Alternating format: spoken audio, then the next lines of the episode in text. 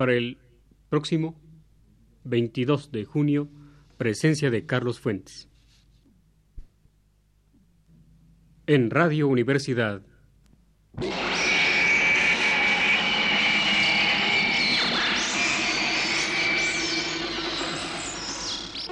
Presencia de Carlos Fuentes.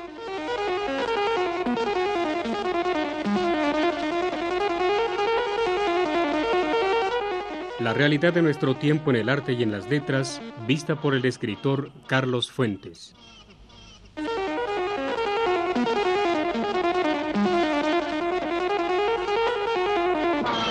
En esta ocasión, Carlos Fuentes hablará de Alfonso Reyes. Conocemos las evidencias de la obra de Alfonso Reyes. Fruto de la disciplina y de la integridad intelectual, en un país de improvisaciones y pretextos, de días y trabajos dilapidados en el sarcasmo y el ingenio de café. Fruto de la reverencia más honda hacia los quehaceres de los hombres, en un país en el que las burlas disfrazan las insuficiencias. Fruto, se ha dicho tanto, de la vocación literaria más firme y frondosa que ha dado un país caracterizado por la alegre renuncia, por la fácil acrobacia que utiliza el trampolín literario para alcanzar otros, más cómodos trapecios fruto inevitable de una superioridad intelectual, espiritual, que contrastaba violentamente con la resignada mediocridad que México acostumbra consagrar. Pero la obra de Reyes sería bien pobre si solo se midiese en comparación con la pobreza ambiental. La verdadera grandeza de Reyes solo admite dos patrones, la totalidad objetiva de la obra y la intensidad con que supo proyectar, reflejar y dar orientación a las más urgentes y profundas realidades de su comunidad. La obra de Alfonso Reyes es, ante todo, la más eh, coherente respuesta humanista que nuestra sociedad a un informe ha recibido. Iluminada por la certeza de que sólo la inteligencia puede construir una comunidad viable, la obra de Reyes significa la decisión de vencer el fatalismo que en tan grande medida ha envenenado nuestra vida histórica. En apariencia, la retórica optimista que priva en México declara su confianza en la capacidad activa de los mexicanos para regirse democráticamente. Pero en la realidad, y una vez que la retórica se ve obligada a dar contestación concreta a solicitudes concretas, ¿no sigue imperando un fatalismo tiránico? Fatalismo geográfico, se nos recuerda asiduamente que México no puede proyectar con independencia su propia comunidad humana sin deferencias a una vecindad lamentable, sí, pero fatal. Como Porfirio Díaz, seguimos exclamando con resignación y estoicismo, pobre México, tan lejos de Dios y tan cerca de los Estados Unidos. Fatalismo social y político, se nos recuerda asiduamente que los vicios de nuestra organización son definidos con carácter fatal por la ignorancia, la abulia y la miseria de nuestro pueblo. Fatalismo económico. Se nos recuerda asiduamente que las relaciones de producción son obra del azar y que la eventual riqueza de México no será resultado de una política social y democrática, sino del juego fatal de intereses individuales que al promover su propia riqueza acabarán por hacer la de todos. En este contexto, era difícil que la lección objetiva de Alfonso Reyes fuese comprendida. No obstante, fue bastante clara y sobre todo necesaria. Su sentido final consistió en afirmar un programa de la inteligencia por encima del azar, el fatalismo y el desaliento. Inteligencia contra contingencia. ¿Cuál es el sentido del universalismo de Reyes?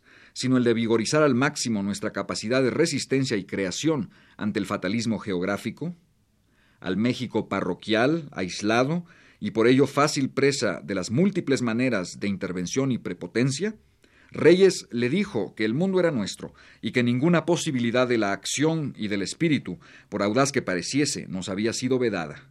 Solo puede sernos extraño lo que desconocemos.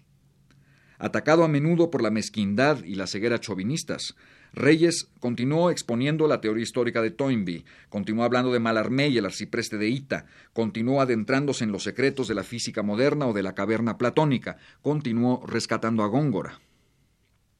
Nos estaba advirtiendo que la historia, la literatura, la ciencia, la técnica, el pensamiento del mundo eran nuestros por derecho propio, sin necesidad de justificación o disculpa.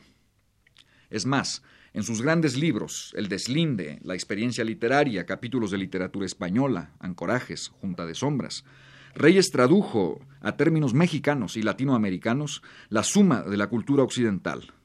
Desde ahora, contaríamos con una prosa dotada de la flexibilidad, del humor, la precisión, el brillo y la penetración indispensables para poseer nuestra verdadera tradición, hacer nuestro lo que necesitásemos para ser plenamente humanos, rechazar los lastres que nos estorbasen, seleccionar y cancelar. Reyes se quejaba de que América Latina siempre llegaba con cien años de retraso a los banquetes de la civilización. Gracias a su obra, ese retraso secular fue superado, no de una manera gratuita, sino en exacta tensión con nuestra realidad más profunda, la que Reyes mismo articuló en libros como Visión de Anáhuac, Letras de la Nueva España, La X en la Frente, y sobre todo en su obra dramática, Ifigenia Cruel, una de las instancias más cruciales y transitivas de nuestra literatura, verdadera frontera, paso, pasión y apetito de nuestros sentimientos de exilio, orfandad y excentricidad, en trance de cruzar a la tierra de la comunidad, la identidad y la universalidad. Para Reyes la acción humana era nuestra, con privilegio idéntico al de cualquier otro pueblo, aunque sin sacrificio de nuestras probables aportaciones singulares. Solo podíamos ser provechosamente nacionales, siendo generosamente universales. Alfonso Reyes es el primer mexicano del siglo XX que piensa y actúa con autonomía y grandeza, sin pedirle permiso ni a las jícaras de Tabasco, ni al Río Grande del Norte. De esta manera, la obra de Reyes también es una respuesta al fatalismo político y social de México. Toda su obra lo niega y, en cambio, expone los presupuestos educativos necesarios para superar el fracaso cultural que entre nosotros ha justificado la supervivencia de sistemas políticos paternalistas. A la verticalidad opresiva de la autocracia azteca sucedió una verticalidad no menos enajenante, la estructura hispánica y sus características, la gratuidad y la esperanza trasladadas de los asuntos religiosos a los seculares, la voluntad personal y no las exigencias objetivas del orden social como única fuente aceptada de la acción, la identidad entre la apatía, la gracia y la providencia, la apelación al poder superior, como esperanza perpetua de protección, la escatología del hombre salvador, las prerrogativas de la ciudad de Dios, trasladadas a la esfera de las necesidades de la potestad terrestre. Este verticalismo paternalista solo puede superarse mediante una mutación cultural básica. Pero en México tanto la reforma como la revolución fracasaron en la educación del pueblo. Aquella pensó que el positivismo bastaría para dar una conciencia moderna a nuestro país. La revolución, lejos de superar la educación positivista, la acentuó al importar los raquíticos esquemas de la escuela práctica norteamericana. En ambos casos, se sacrificó la única vía de educación verdadera, el único camino que enseña a un pueblo a pensar y a elaborar sin dogmas pragmáticos místicos o escatológicos los programas de su comunidad, el humanismo crítico o la elaboración crítica de las ciencias humanas. Inevitablemente, la educación lineal, estadística, conformista del positivismo y de Dewey ha mutilado la posibilidad de una conciencia crítica en nuestro país. Nos rige una élite que funda su sabiduría en la acumulación de datos y noticias y que desprecia la inteligencia crítica, humanista y científica capaz de definir los problemas verdaderos de la comunidad mexicana y de otorgarles en consecuencia rango y prioridad. He aquí los frutos de la educación mexicana. Un país ayuno de opinión democrática. Un país que carece de metas a largo plazo. Un país que vive al día o al sexenio. Un país cuyas clases superiores han convertido en dioses a los pequeños fetiches de neón, níquel y celuloide de la subeducación. La paideia de Alfonso Reyes era muy distinta. Para él, la educación significaba enfrentarse a los problemas radicales de la vida personal y de la convivencia social, y no una enumeración de datos inútiles y secundarios.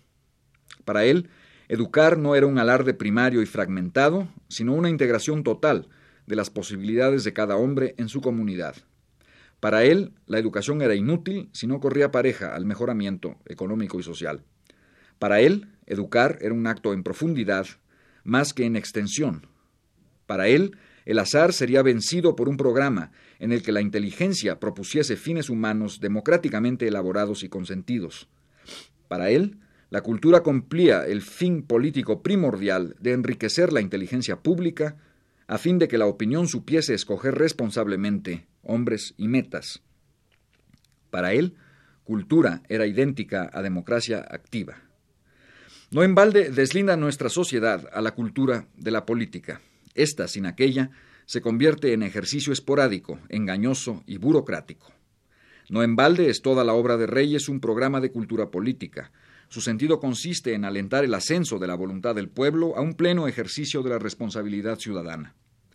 Pleno ejercicio político, intelectual, económico, en la fábrica, el sindicato, la universidad, la redacción de periódico, el centro de investigaciones, los partidos, las organizaciones del campo, los municipios, los parlamentos y aún las aparentes soledades del artista.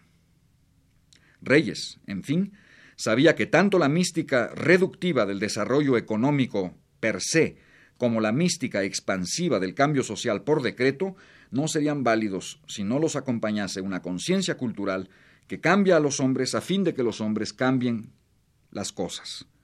Sin cambio cultural no sería posible afectar el carisma vertical del poder que hoy reduce en América Latina y en México la participación de individuos, grupos y masas a simples gestos desnudos. La obra de Alfonso Reyes es una carga de dinamita a largo plazo. Como todo gran escritor, sembró de señales para el futuro el terreno yermo del presente.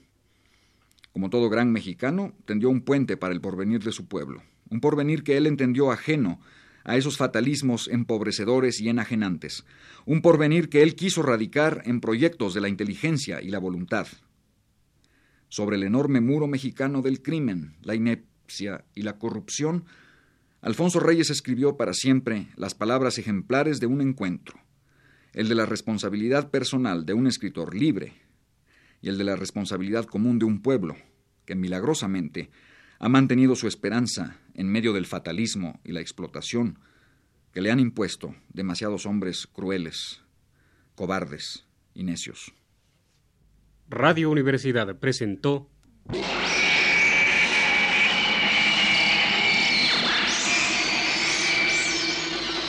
Presencia de Carlos Fuentes.